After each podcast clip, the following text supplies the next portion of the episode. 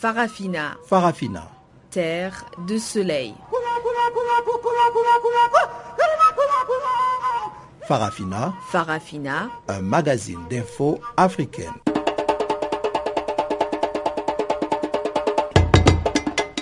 Présentation Pamela Kumba.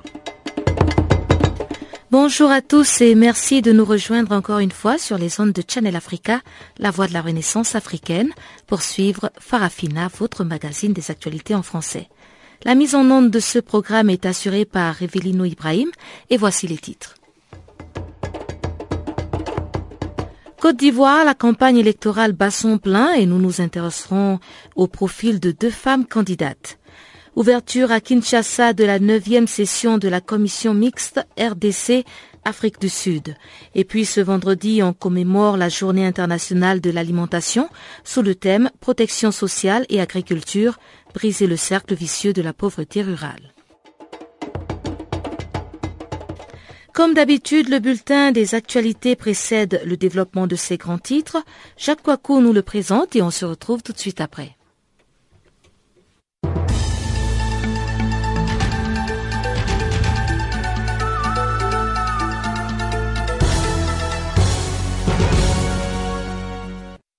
Bonjour, commençons par la Centrafrique. Nouvelle violence à Bangui, un mort et dix blessés.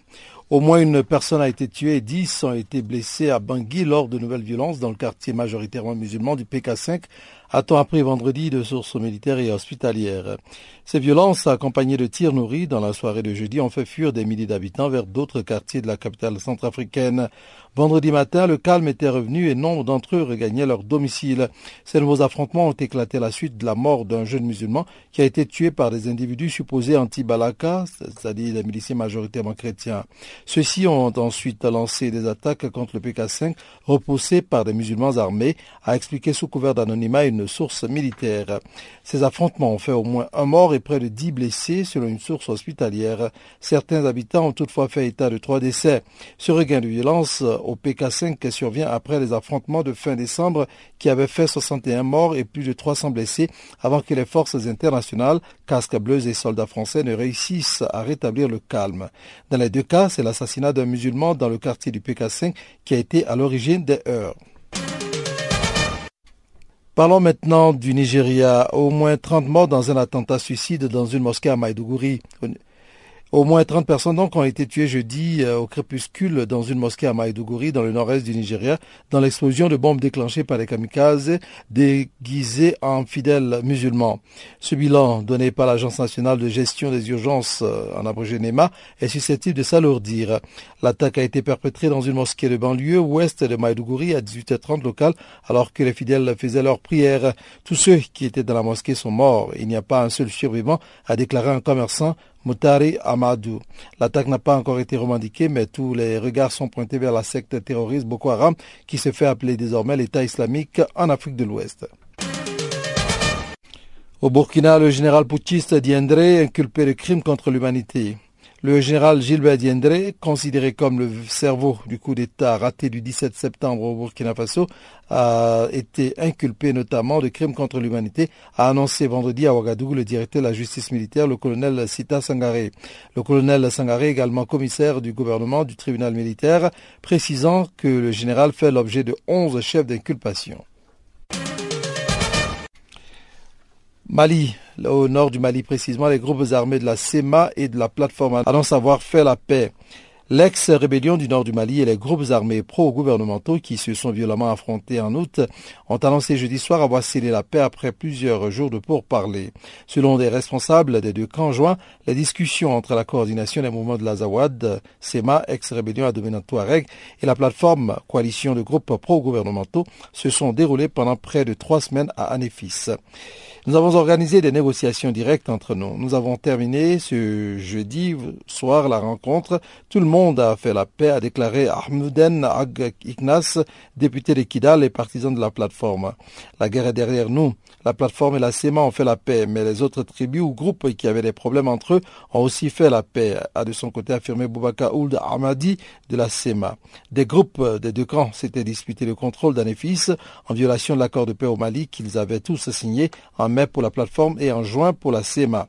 La plateforme avait pris le contrôle de la ville le 17 août avant que les autorités maliennes, les médiateurs de l'ONU réclament son retrait et que la CMA en reprenne le contrôle sans combat le 18 septembre. D'après les sources au sein des deux camps, les pourparlers d'un EFIS ont regroupé quelques centaines de personnes. Terminons avec cette information. Égypte et Sénégal élus au Conseil de sécurité. Les États membres de l'Assemblée générale des Nations unies ont élu jeudi l'Égypte et le Sénégal parmi les nouveaux cinq membres non permanents du Conseil de sécurité. Dès le 1er janvier 2016, l'Égypte et le Sénégal rejoindront le Conseil de sécurité en qualité de membres non permanents. C'est ce qui ressort du vote du 15 octobre à l'Assemblée générale. Avec le Japon, l'Ukraine et l'Uruguay, ces deux États africains ont été élus pour un mandat de deux ans. Tous les cinq avaient été présélectionnés sur une base régionale et n'avaient pas de concurrents pour ce scrutin. Ils ont ainsi été élus haut la main avec des scores allant de 177 pour l'Ukraine à 187 pour le Sénégal sur les 193 pays membres de l'Assemblée. Le Conseil compte 15 membres dont 5 permanents, notamment les États-Unis, la France, la Russie, la Chine et les Royaumes-Unis, qui ont seuls le droit de veto. Les 10 autres membres non permanents sont renouvelés par moitié tous les ans sur une base régionale. Les cinq nouveaux élus jeudi remplaceront ainsi la Jordanie, le Tchad, le Nigeria, la Lituanie et le Chili. Sameh Choukri, ministre égyptien des Affaires étrangères, a souligné que son pays entrait au Conseil au moment où la communauté internationale fait face à de nombreux défis au Proche-Orient, conflits ou crises en Syrie, Yémen, Libye entre Israël et les Palestiniens.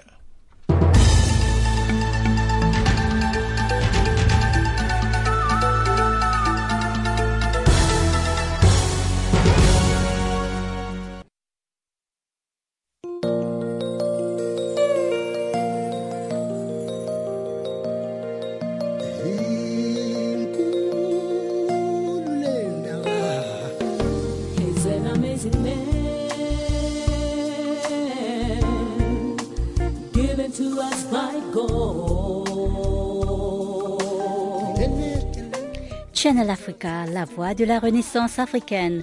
Écrivez-nous sur notre page Facebook Channel Africa. Faites-nous des tweets French Farafina ou bien Channel Africa 1.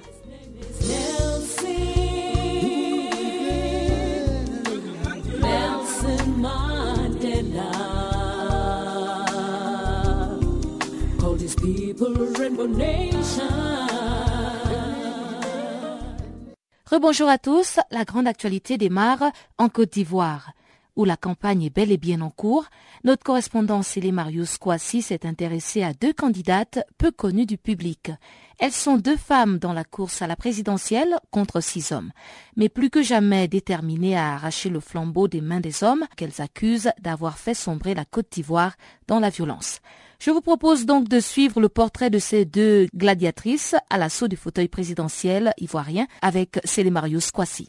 Elles se définissent comme des femmes qui osent, des femmes qui viennent avec de nouvelles idées pour développer la Côte d'Ivoire. Ce dimanche 25 octobre, elles se battront contre les six autres candidats en lice pour la course à la présidentielle. De l'avis de plusieurs analystes politiques, le duel de première main au cours de ce scrutin aura véritablement lieu entre le candidat sortant Alassane Ouattara et ses challengers que sont Afin le candidat du FPI, le Front populaire ivoirien de Laurent Gbagbo, et Charles Konambani, l'ex-gouverneur de la BCEAO, la Banque centrale de l'Afrique de l'Ouest et ex-premier ministre. Henriette Lagou et Jacques Jacqueline Kongwa, seule femme dans la course au pouvoir, démontreront à leur père qu'elle mérite bien de concourir à cette échéance électorale. Née en juin 1959 à Daoukro, une ville du centre-est de la Côte d'Ivoire, Henriette Lagou, transfuge du PDCI, le Parti démocratique de Côte d'Ivoire, et ex-ministre de la Famille, de la Femme et de l'Enfant, et aussi ex-ministre des Affaires sociales et des personnes handicapées sous Laurent Gbagbo, se présentera à ces élections comme candidate du RPCP, entendant le renouveau pour la paix et la concorde, un parti politique qu'elle a fondé quelques années plus tôt et à la tête duquel elle s'est fait récemment élire comme présidente. Henriette Lagou, par ailleurs présidente du Forum des femmes politique de Côte d'Ivoire, le FEMPSI, est également diplômée de l'École nationale d'administration d'Abidjan. Henriette dit avoir pris le temps de réfléchir avant de descendre dans l'arène politique. Elle répète à qui veut l'entendre qu'elle n'est pas novice dans la politique. Sur ses chances de se faire élire, la candidate du RPCP a une stratégie. Sa politique sur le terrain se nourrit essentiellement du porte-à-porte. L'ancienne ministre ne fait pas les choses comme les autres. Sa campagne, elle la mène avec de petits moyens et non avec de la publicité et à la radio ou sur de grands panneaux placés sur la voie publique. Son combat, elle le mène dans la rue, au contact des citoyens. Elle mène également sur Internet via les réseaux sociaux. Ses priorités sont en tout cas très claires l'éducation, la construction du pays. Écoutons ici un extrait de l'interview qu'elle a accordé autour de son programme de gouvernement. Dans tous les domaines, il y a beaucoup de choses à faire. Quand on prend euh, au niveau social, parlant de l'éducation, euh, parlant de la santé, euh, nous avons de grandes choses à faire. au niveau de l'éducation, on commence par l'éducation de base jusqu'à l'éducation au niveau universitaire. Il y a de grandes réformes à faire. Des réformes ont été entamées, mais je pense que eh, on doit continuer et faire plus pour que eh, on ait une adéquation formation-emploi et qu'on on ait moins de chômeurs. Voyez-vous Donc tout, tout s'articule pour euh, trouver un Ivoirien neuf, un Ivoirien qui travaille et, pour que la Côte d'Ivoire se porte bien. Henriette Lagou promet également qu'elle prônera la réconciliation et la bonne gouvernance si elle est élue. Le Kagbagbo, elle ne l'a non plus pas occulté. Vous savez que j'ai été euh, ministre euh, sous Laurent Gbagbo dans ses gouvernements. Et, et donc je, je pense que la Côte d'Ivoire aujourd'hui a besoin de tous ses fils pour que la réconciliation soit totale. Et j'ai dit de tous ses fils pour se reconstruire, pour se restaurer. nous sommes sortis d'une très grave prise et donc euh, euh, pour ne plus retomber dans une autre crise, je pense que la Côte d'Ivoire devrait réunir tous ses enfants. Beaucoup plus jeune qu'Henriette Lagou et beaucoup moins connue qu'elle, Jacqueline Congouaclé, 44 ans, est-elle toute novice sur la scène politique ivoirienne. Ainsi, les challenges sont beaucoup plus grands pour cette propriétaire d'une imprimerie industrielle qui a jusqu'ici regardé la politique que de loin. Tout comme Henriette Lagou, Jacqueline vise essentiellement l'électorat féminin en premier. Pour elle, lorsque les hommes échouent à arranger une situation, c'est aux femmes qu'il revient de prendre le relais et de remédier aux problèmes. Jacqueline reste confiante et affirme qu'au soir du 25 octobre, elle fera mentir le dicton ivoirien qui dit que pour gagner des élections en Côte d'Ivoire, il faut être soutenu par au moins un parti politique. Henriette Lagou et Kongwa Jacqueline restent certes déterminés à battre les hommes dans cette course à la présidentielle, mais plusieurs observateurs et analystes de la scène politique ivoirienne font remarquer que les deux candidats gagneraient à s'orienter vers les zones rurales qui regorgent un important électorat féminin pour battre campagne, plutôt que de rester focalisés sur les centres urbains, là où leurs rivaux ont déjà une longueur d'avance et un électorat traditionnel qui leur reste bien fidèle. Depuis Abidjan, c'est les Marus Kwasi pour Canal Afrique. Alors parlons justement d'élections présidentielles en Côte d'Ivoire. Deux candidats se sont retirés. Mamadou Koulibaly et Amara Essi, tous deux anciens barons du régime, ont affirmé qu'ils ne participeront pas à cette mascarade organisée par le président Alassane Ouattara. Jean-Yves Moukala nous en dit plus dans ce reportage. Les retraits de candidats à l'élection présidentielle en Côte d'Ivoire. Amara Issi, ancien ministre des Affaires étrangères de 1990 à 1999, a annoncé il y a une semaine la suspension de sa candidature pour ne pas se rendre complice d'une mascarade électorale. Il a été suivi trois jours plus tard par l'opposant Mamadou Koulibaly, ancien président de l'Assemblée nationale, fondateur du parti leader, qui, qui dénonce une élection délibérément sabotée. Les opposants estiment que les libertés individuelles ne sont pas garanties pour cette présidentielle. Ils accusent la commission électorale indépendante de ne pas être impartial et les médias d'être au service du président. Amnesty International a appelé la Côte d'Ivoire à mettre fin aux arrestations arbitraires d'opposants à l'approche de la présidentielle. Les récurrentes arrestations et détentions arbitraires d'opposants politiques créent un climat de peur qui compromet l'exercice de la liberté d'expression. Selon Amnesty, qui souligne que la pression s'est faite plus forte mi-septembre avec une soixantaine de personnes dont plusieurs cadres de l'opposition arrêtés. Au moins 30 sont toujours en détention début octobre selon Amnesty. Une élection apaisée et crédible, jugée fondamentale pour stabiliser le pays et tourner définitivement la page des violences meurtrières qui ont suivi la victoire en 2010 de M. Ouattara sur son prédécesseur Laurent Gbagbo. Ce dernier attend son jugement par la Cour pénale internationale. Le camp Ouattara qui vise une victoire dès le mi-tour semble craindre plus d'abstention que ses adversaires. La présidence a d'ailleurs été furieuse en apprenant le retrait d'Amara ici, selon une source proche. Pour donner un bon bilan économique, M. Ouattara doit remporter le scrutin avec un nombre important d'électeurs. C'est là que vivait la légitimité du président qui doit être incontestable, a souligné le ministre ivoirien de la fonction publique Sissé Ibrahim Bakongo. Le président a mis en marche une impressionnante machine de campagne pour tenter d'obtenir un taux de participation honorable alors que tous les observateurs prévoient un abstentionnisme record. Notre adversaire s'appelle le taux d'abstention, assure Alphonse Soro, député responsable pour la jeunesse du parti d'Alassane Ouattara. Comment convaincre les gens de voter? C'est ça la problématique de cette élection. La stratégie des de Koulibaly, membre de la coalition nationale pour le changement, qui rassemble aussi l'ex-premier ministre Charles Konam Bani où le député Bertin Konan Kwadjo et Kassou Nyangbo étaient d'arriver à une bonne suspension globale de la participation de l'opposition, afin d'amener M. Ouattara à la table de négociation et d'obtenir du coup un report du scrutin, explique un analyste. Les deux retraits n'ont eu effet d'entraînement pour le moment. Les candidats du CNC, mais aussi de Pascal Afinguessan, candidat du Front populaire ivoirien, ancien parti de Laurent Gbagbo, reste pour le moment en liste. Des frondeurs, des frondeurs du FPI, une frange d'irréductibles partisans de Gbagbo, prônent cependant le boycott. Du côté du pouvoir, on balaie les accusations d'irrégularité. Monsieur Essia jeté l'éponge plutôt que de subir d'humiliation d'un score qui frôlerait les 0%, a écrit le secrétaire général de la présidence, Amadou Gon. Les élections, c'est comme, des, comme les jolies femmes. On préfère souvent rester dans le doute que de prendre une veste, ironise un observateur avisé. Les huit candidats encore en liste semblent décidés à en découdre. Bernard Conan Kwadjo a assuré à des journalistes qui ne pratiqueraient pas politique de la chaise vide. Les absents ont toujours tort. De son côté, Pascal Afin a commencé sa campagne sur les terres de Gbagbo pour convaincre les sympathisants de l'ancien président dont l'ombre plane en plane sur le scrutin et de se déplacer dans les bureaux de vote pour lui donner leur suffrage. Il a affirmé qu'il ira jusqu'au bout. Plus de 3000 Ivoiriens étaient morts en, en cinq mois de violence, causés par les refus de Gbagbo de reconnaître la victoire de Ouattara à la présidentielle de novembre 2010. Quelques 6,3 millions d'électeurs sont inscrits sur les listes de ce pays de 23 millions d'habitants, premier producteur mondial de cacao et poids lourd économique d'Afrique.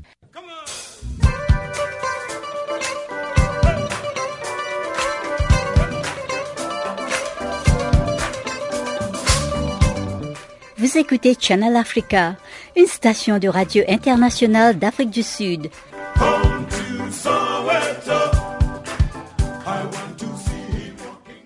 Limogeage au Mali des directeurs nationaux de la police et de la gendarmerie par le ministre de la Sécurité et de la Protection civile, Salif Traoré.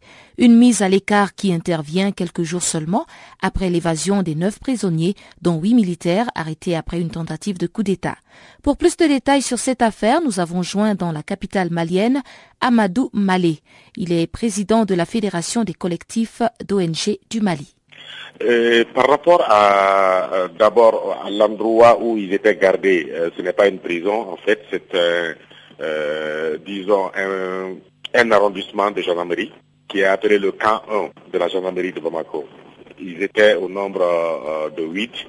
Aujourd'hui, certainement, y a, ils nous ont informé qu'un a été arrêté vers Kaïdjima on ne peut pas aujourd'hui euh, parler des circonstances parce que les circonstances, euh, nous, nous avouons que nous ne connaissons pas très bien les circonstances de cette évasion, mais nous avons été informés euh, donc de, de l'évasion. Mais on ne peut pas dire dans quelles circonstances et comment ça s'est passé. Maintenant, par rapport à notre sentiment sur la question, nous sommes convaincus que garder des prisonniers euh, pendant un certain temps, c'est une très bonne chose, mais il vaut mieux, euh, disons, aller vers des procès euh, rapidement pour éviter de tels désagréments au, niveau de, d'un poste de, de, gendarmerie. Est-ce que ces militaires qui seraient impliqués dans les putsch de 2012 ont été déjà traduits devant la justice depuis tout ce temps? Justement, je ne. Euh, d'abord, par rapport à leur implication au push de 2012, ce n'est pas très, c'est pas encore très prouvé. Hein. C'est vrai qu'il y a un civil là-dedans et il y a les autres sont, des militaires. Euh, ils sont euh, pas dans le push de 2012 qui est le push de Amadou Ayasanogo. Euh, donc ils sont, ils ont été arrêtés, je crois, dans le cadre d'affaires concernant une tentative contre le président Ibeka. En 2012, Ibeka n'était pas encore président. Voilà, je pense que c'est un peu cela. Maintenant, est-ce qu'ils euh, ont été présentés à la justice? Oui, je crois que les instructions ont démarré, mais ils n'ont pas été jugés. Ils sont en détention préventive, attendant leur jugement. L'on parle d'une certaine complicité qui serait établie dans cette évasion. Pouvez-vous, à ces stades de fait, confirmer ces allégations? Pour le moment, euh, je crois que ce serait un peu trop nous aventurer pour dire qui et qui était complice. Euh, nous savons que euh, c'est quand même un camp qui est assez sécurisé. Euh, le fait de pouvoir se sortir de ce camp, euh, nous supposons qu'il y a certainement eu euh, des complicités pour les aider à sortir du camp et également ils ont juste à leur sortie pu donc disons braquer un automobiliste et, prendre son, véhicule. donc tout ça c'est assez troublant et aujourd'hui nous attendons que la lumière puisse être faite et qu'on nous dise exactement les circonstances dans lesquelles ces choses-là sont arrivées. Les nouveaux ministres maliens de la sécurité et de la protection civile viennent de limoger les directeurs de la police et de la gendarmerie.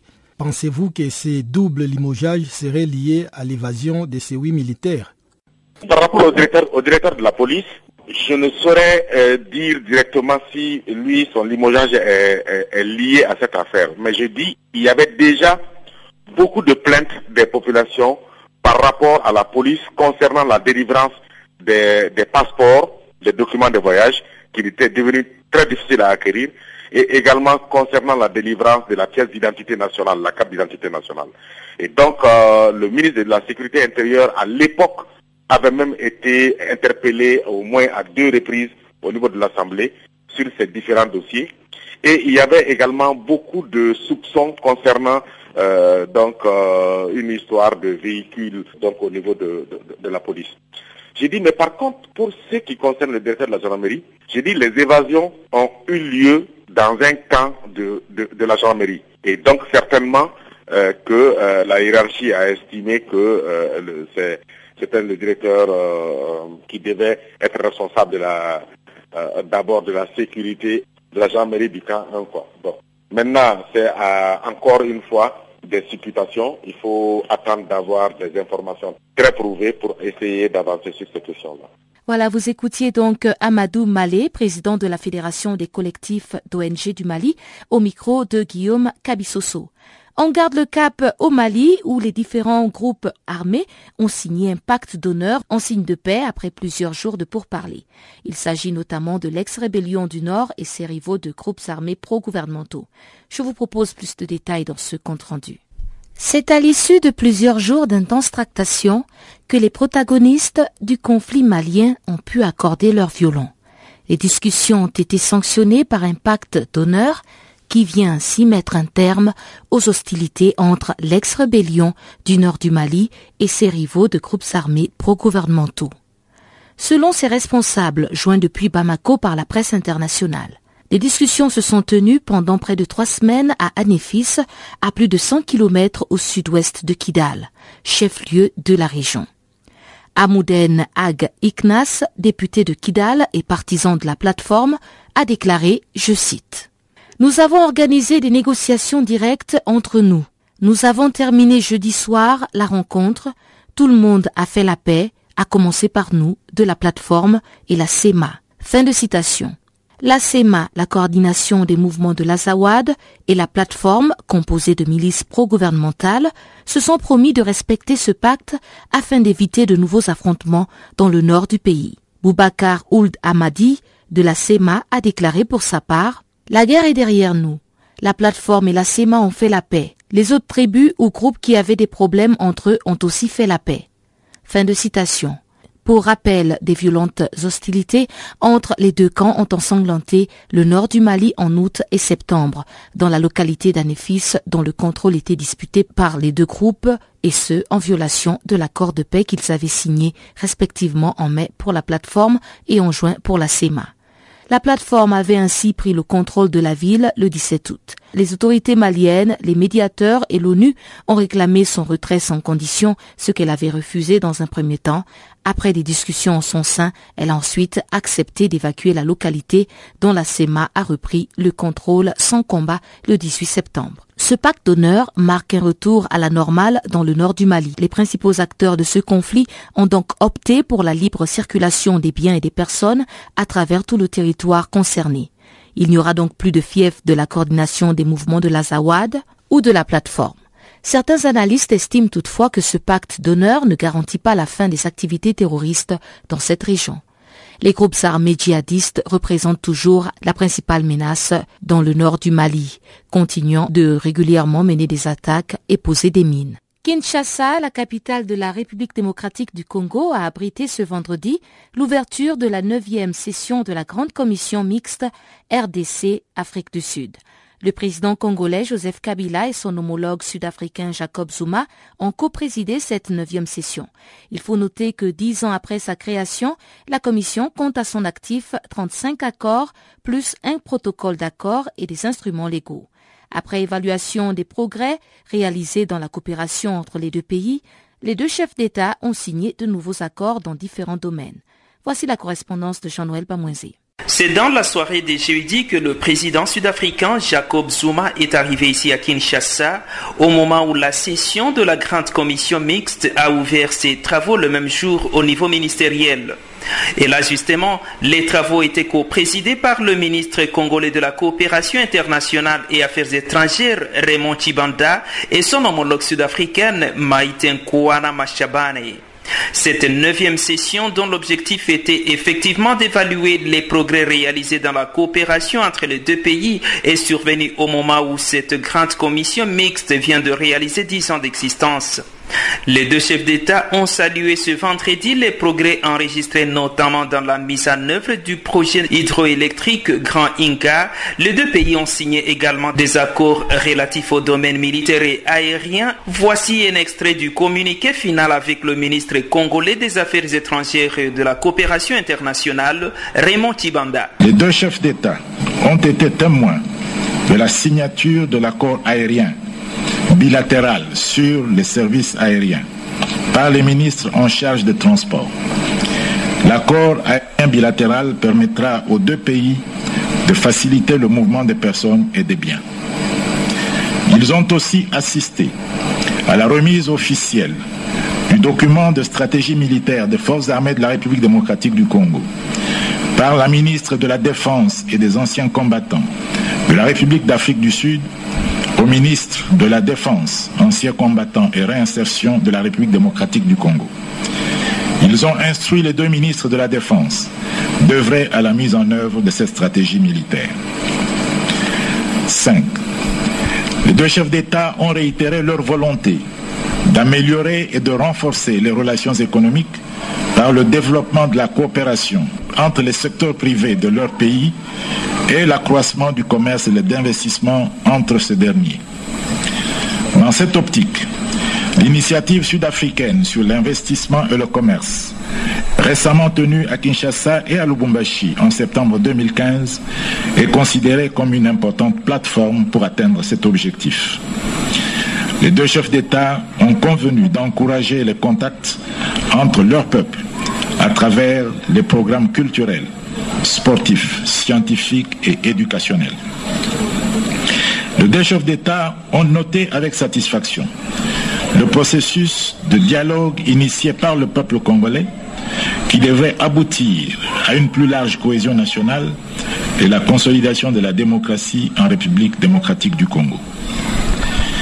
Ils ont par ailleurs salué les relations chaleureuses et spéciales qui existent entre leurs deux pays et ont pris l'engagement d'améliorer davantage ces relations pour le bénéfice de leur population et pays respectifs. Il faut dire que depuis la création de la Grande Commission mixte Afrique du Sud RDC, les deux pays ont déjà signé plusieurs accords de coopération. C'est la Grande Commission mixte qui définit les bases de la coopération politique, économique et technique entre l'Afrique du Sud et la République démocratique du Congo.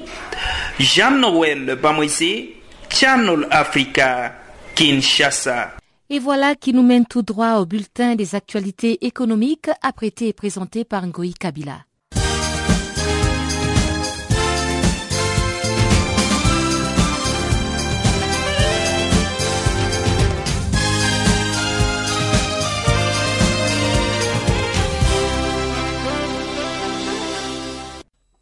Mesdames et messieurs, bonjour. Le président sud-africain Jacob Zuma séjourne depuis jeudi dans la capitale de la République démocratique du Congo dans le cadre de la neuvième session de la commission binationale qui se tient ce vendredi à Kinshasa, la capitale de la RDC. Le président congolais Joseph Kabila et son homologue sud-africain s'entretiendront sur la révision de la coopération bilatérale entre les deux pays. Ajoutons que les discussions sur le finissage du barrage Inga sur le fleuve Congo seront aussi à l'ordre du jour. À cet effet, le ministre congolais des Affaires étrangères, Raymond Chibanda, affirme que son gouvernement compte sur le soutien financier de la Chine et de la République sud-africaine pour réaliser ce projet.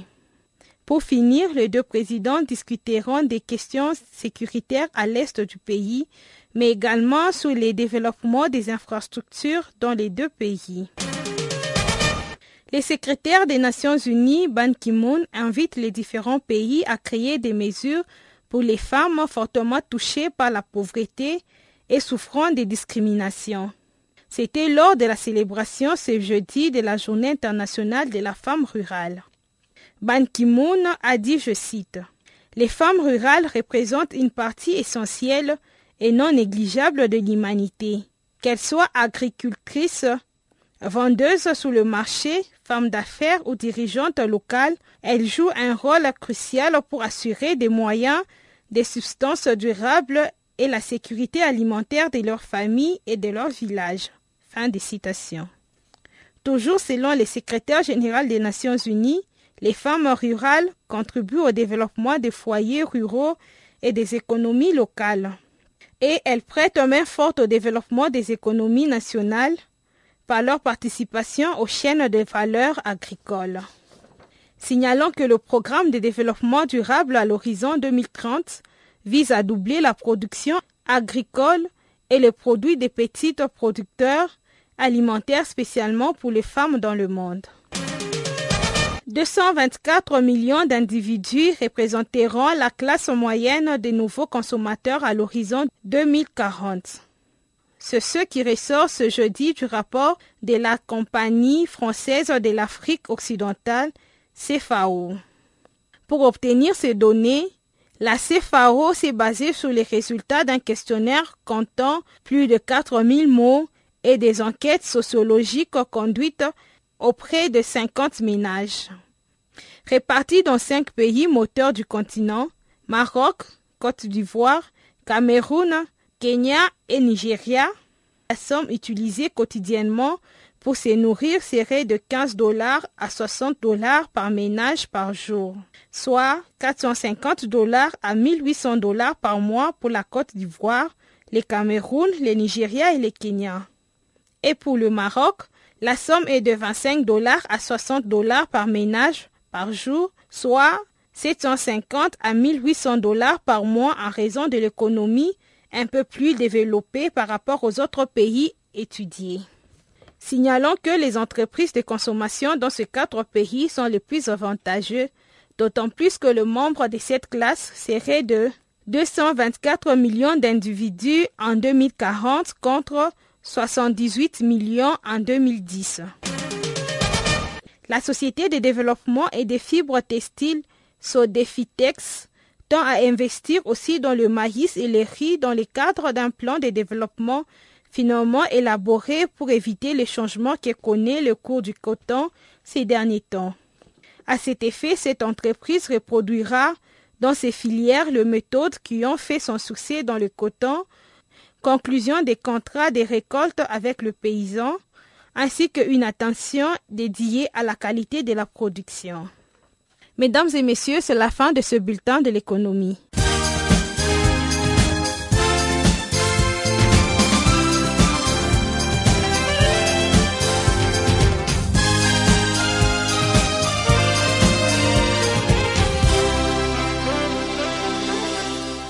Rwanda, la Ligue des droits de la personne dans la région des Grands Lacs entend protester contre les velléités du pouvoir en place qui s'emploierait à prendre sous son contrôle les associations et autres ONG évoluant sur son territoire. Écoutez le secrétaire exécutif de la LDGL, Epimac Konko, qui retrace le calvaire subi par son ONG au micro de Guillaume Kabissoso. Tout a commencé par euh, l'Assemblée générale qu'on a tenue du 2 au 3 octobre, à Goma, à laquelle euh, l'ancien président ne voulait pas participer parce qu'il ne voulait pas non plus céder sa place, alors que son mandat avait déjà pris fin et puis il ne bénéficiait plus du soutien de, de, de son organisation d'origine et même des autres organisations membres de la Ligue. Alors, il voulait à tout prix empêcher la tenue de l'Assemblée, mais il n'a pas pu. L'Assemblée s'est tenue et une série de décisions ou de résolutions ont été prises. Cette semaine, les membres là du comité, du nouveau comité élu sont venus pour procéder à la remise des reprises. Mais dans l'entretemps, il y a un agent que l'ancien président avait placé au niveau du secrétariat exécutif comme euh, un intérimaire qui voulait s'opposer à la remise des reprises sur ordre bien sûr de l'ancien président. Le lundi, il a perturbé la tenue de la réunion du nouveau comité, mais la réunion s'est tenue quand même sans arrêt.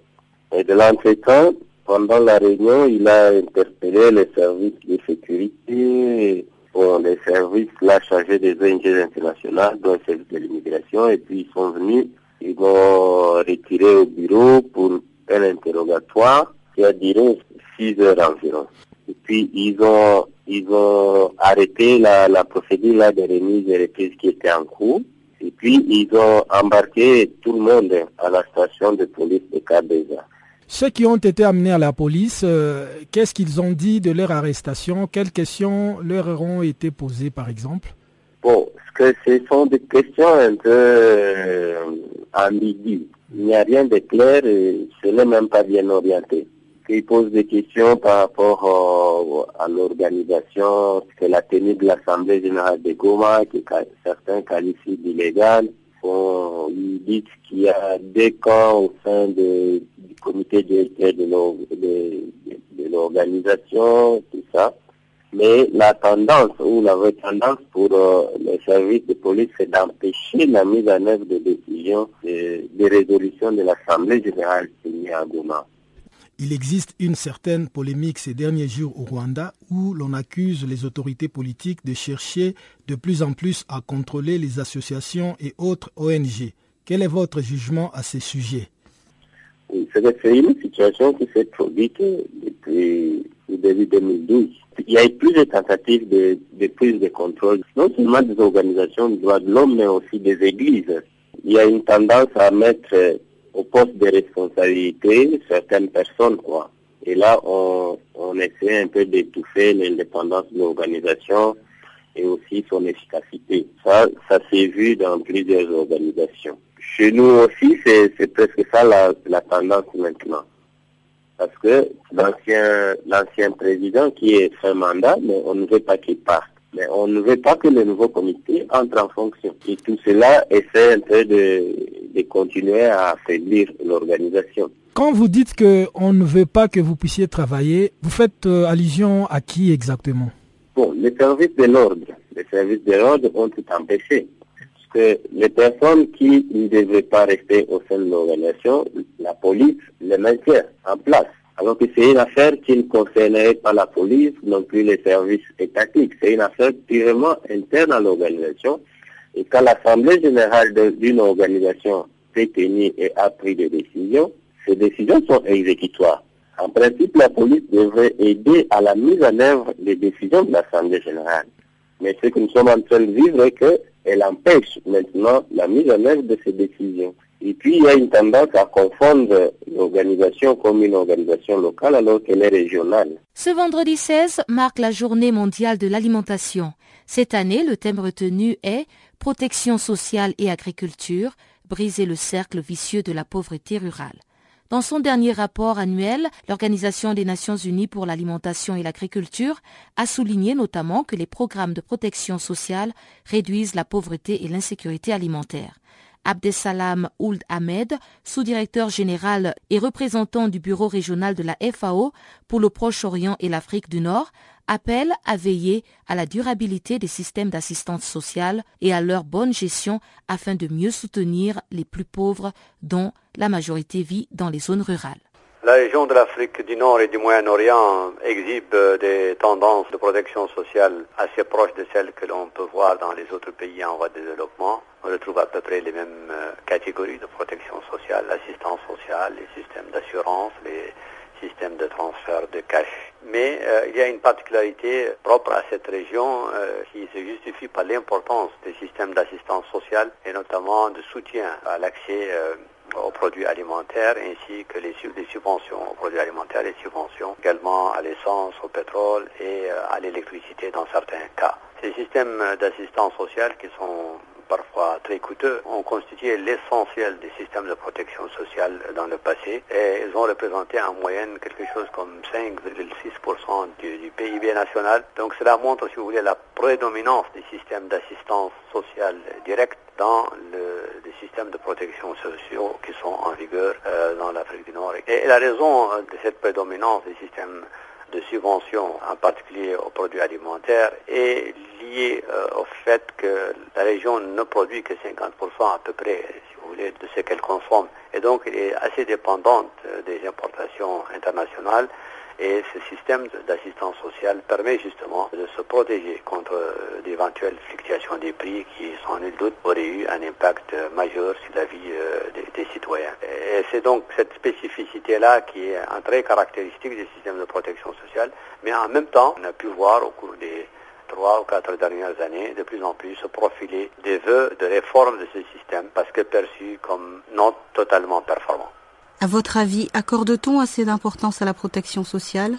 La, protection sociale est sans doute une priorité pour les pays de la région. La question, c'est que peut-être certains aspects de cette protection sociale, des systèmes notamment d'assistance sociale qui sont en, vigueur, pendant longtemps n'ont pas reçu l'attention qu'il faut. Et c'est ce renversement de tendance que l'on voit aujourd'hui dans les vœux de réforme dans plusieurs pays, au Maroc, au Soudan, en Égypte et dans d'autres pays, une plus grande attention à la dimension l'efficacité des systèmes de protection sociale et ceci va engendrer et a déjà engendré euh, des réformes des systèmes qui sont en vigueur. Voilà, c'était donc l'intervention d'Abdel Salam Ould Ahmed, sous-directeur général et représentant du bureau régional de la FAO pour le Proche-Orient et l'Afrique du Nord. Et toujours dans le cadre de cette journée mondiale de l'alimentation, marquant aussi l'anniversaire de la création de la FAO, le 16 octobre 1945, suivons ce reportage de notre correspondant au Niger, Abdul Razak Idrissa est allé dans une des régions d'intervention de l'ONG Action contre la faim.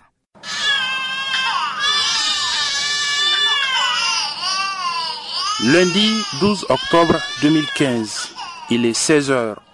Nous sommes au centre de récupération nutritionnelle intensive de l'hôpital de district de Meyeyi, situé à près de 700 km de Niamey, la capitale du Niger, dans la région de Maradi. Dans l'une des salles du centre, une douzaine de mères, avec leurs enfants sur des lits, elles ont été référées ici de divers centres de santé intégrés du département parce que leurs enfants sont atteints de malnutrition aiguë sévère avec complications. Adiza est l'une de ces mères d'enfants. Le bébé de presque deux années qu'elle a conduit ici est issu de sa quatorzième maternité.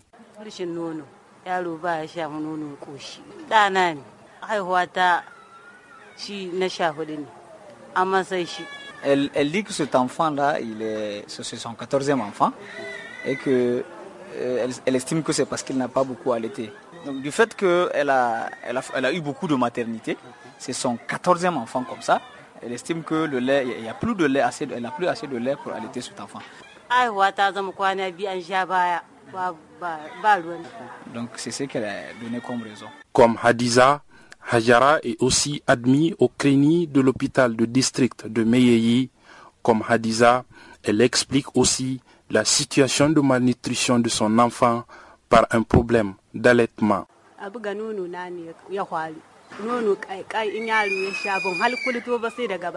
Donc euh, elle disait que vraiment lorsque l'enfant a commencé à développer des diarrhées et des vomissements, elle a su que le problème c'était sur elle parce que elle avait une mastite. Donc après la mastite, donc elle avait eu des engorgements. Donc maintenant le lait que l'enfant prenait avec elle, donc c'est ça qui a fait que pour elle qui a causé donc les diarrhées et des vomissements.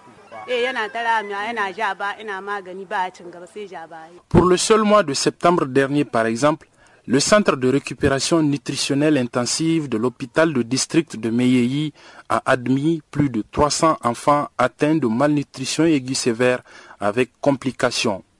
Dr Gumbote Ibrahim est le responsable du centre. Le taux de fréquentation, il est fonction de la période de l'année. Donc euh, généralement, les périodes où nous avons beaucoup d'enfants, c'est des périodes de soudure et c'est aussi des périodes de saison de pluie avec le paludisme. En cette période, par exemple, nous admettons beaucoup. Les, petites statistiques que je peux donner, c'est par exemple lors du mois de, septembre qui s'achève, nous avons admis 310 enfants dans ce centre. Ce qui est un chiffre assez élevé comparé à la période d'abord et aussi aux, années antérieures. Dans le département de Meyeyi, la prévalence de la malnutrition, bien qu'étant en train de régresser, est inquiétante. Docteur Oumar Suntal est le médecin-chef de l'hôpital de district de Meyeyi. La malnutrition modérée a une prévalence d'environ 10,6%. Pour la malnutrition sévère, nous avons une prévalence d'environ actuellement 1,6%, ce qui est un un peu acceptable par rapport à avant.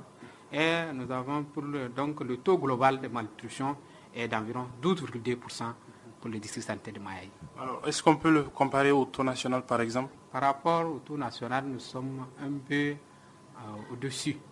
Mais par rapport à Maradi, nous sommes à un district intermédiaire. Mais il y a de quelques années, on était un des districts les plus touchés. Certainement, j'ai mis cela dans le, sur le dos des interventions multiples que les partenaires et l'État sont en train de faire pour vraiment éradiquer ces fléaux. Parmi les partenaires de l'hôpital de district du département de Meyeyi, Action contre la faim figure en bonne, sinon en première place pour faire baisser la prévalence de la malnutrition dans le département. Sani Haruna, chef de base par intérim ACF Meyeyi. ACF Meyeyi, donc, euh, c'est une ONG donc, euh, non gouvernementale.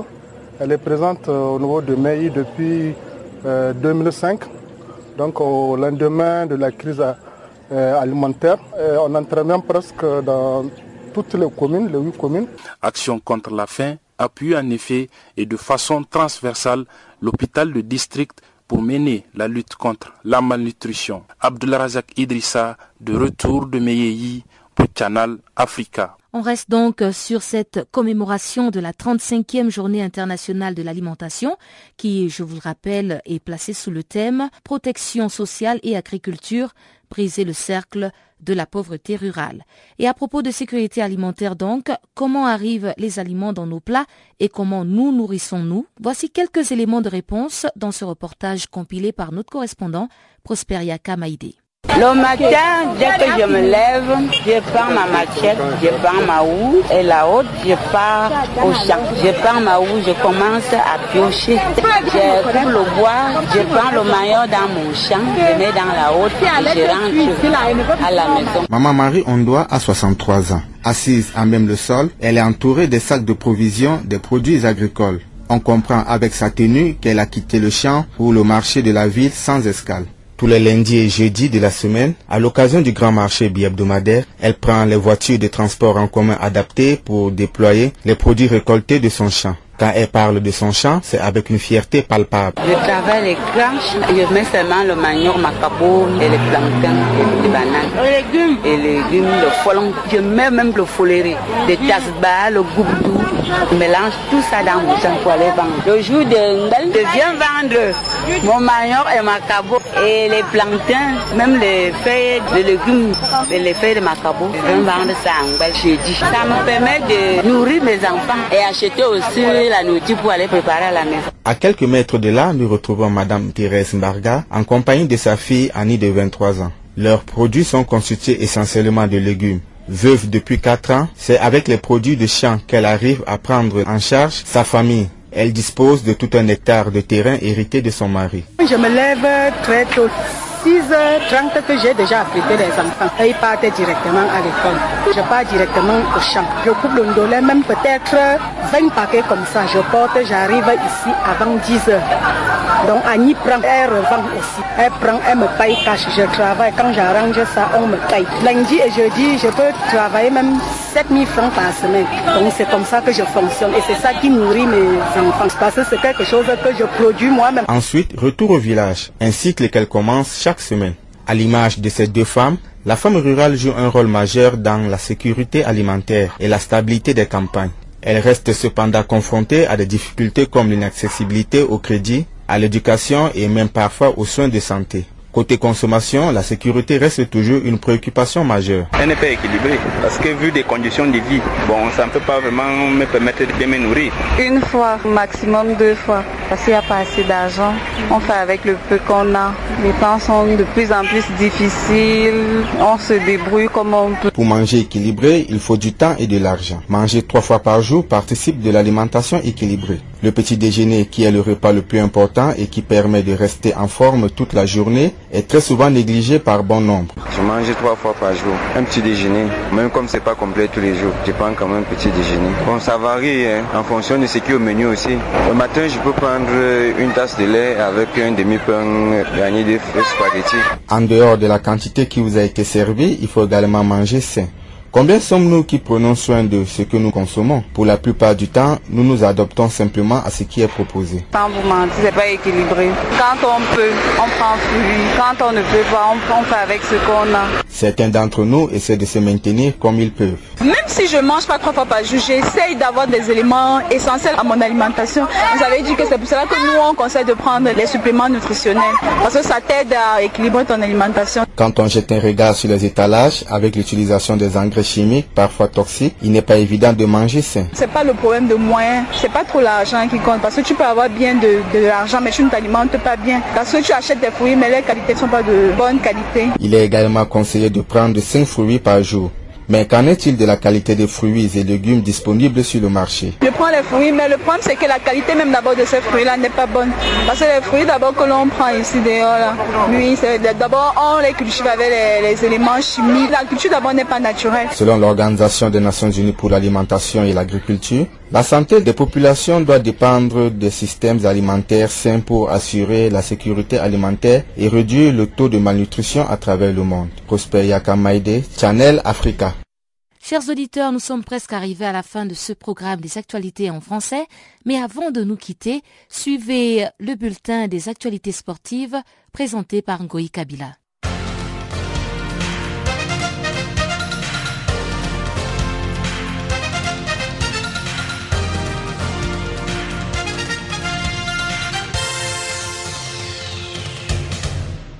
Mesdames et messieurs, bonjour. Bienvenue à ce bulletin des sports. Les Nigeria, la Guinée, le Mali et l'Afrique du Sud joueront à la 16e édition de la Coupe du Monde de moins de 17 ans, 17 octobre au 8 novembre au Chili. Signalons que cette Coupe du Monde est la seule dans le monde que l'Afrique a remporté 6 titres en 15 éditions, dont 4 titres pour les Nigeria et 2 pour les Ghana. Le Nigeria affrontera ce samedi les États-Unis dans le groupe A avant de jouer avec le Chili, pays hôte, le 8 octobre prochain et la Croatie le 23 octobre prochain. Pour rappel, ce pays était le meilleur nation mondiale dans cette compétition grâce à ses quatre victoires en 1888, 2007 et 2013. La Guinée, qui a reçu la médaille de bronze dans la Coupe d'Afrique de moins de 17 ans en début de l'année, elle se trouve dans le groupe B et jouera contre l'Angleterre le 17 octobre, la Corée du Sud le 20 octobre et le Brésil le 23 octobre. Les Springboks affronteront les pays de Galles ce 17 octobre dans le cadre des quarts de finale de la Coupe du Monde 2015 de rugby qui se déroule en Angleterre et au pays de Galles. Notons que les 20 équipes qualifiées pour la compétition sont regroupées en 5 les deux premières équipes de chaque groupe sont choisies pour le quart de finale qui auront lieu les 17 et 18 octobre à Londres et les demi-finales se dérouleront du 24 et 25 octobre prochain. La Tanzanie a remporté le match qu'il a opposé à l'Algérie 2 buts à 0. Ce score a permis aux Tanzaniens de se qualifier pour le prochain tour des éliminatoires du Mondial 2018.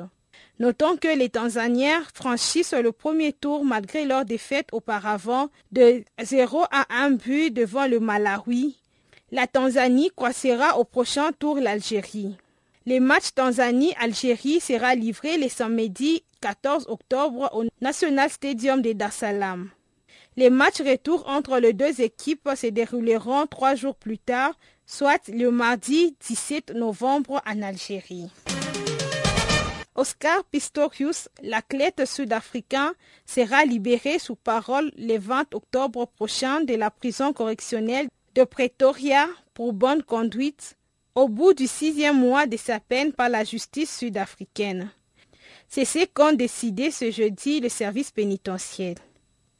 Pour rappel, l'athlète avait été accusé du meurtre de sa compagne, signalant qu'au début du mois d'août, Pistorius avait essuyé un refus en liberté conditionnelle par le parquet. Lamar Odom, le basketteur et double champion du National Basketball des États-Unis de l'année 2009 et 2010, a été hospitalisé ce mercredi dans un état grave. D'après les informations du site américain TMZ, le basketteur a été retrouvé inconscient mardi après-midi dans une maison close il aurait consommé un cocktail de médicaments et d'alcool. Toujours selon ce même site, l'Américain Lamar Odom était éloigné des parquets depuis plusieurs saisons en raison de lourds problèmes psychologiques et d'addiction à des drogues dures. Mesdames et messieurs, c'est la fin de ce bulletin de sport.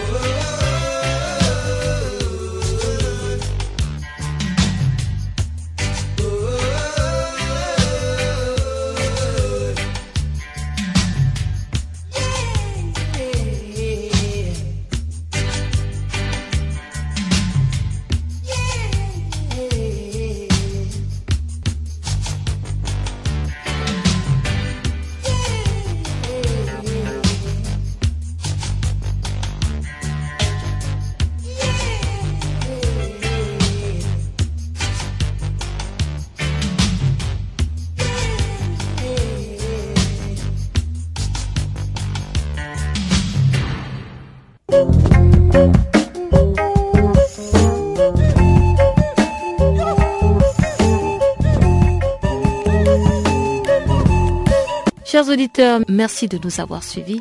Passez une excellente fin de soirée sur nos antennes. Au revoir.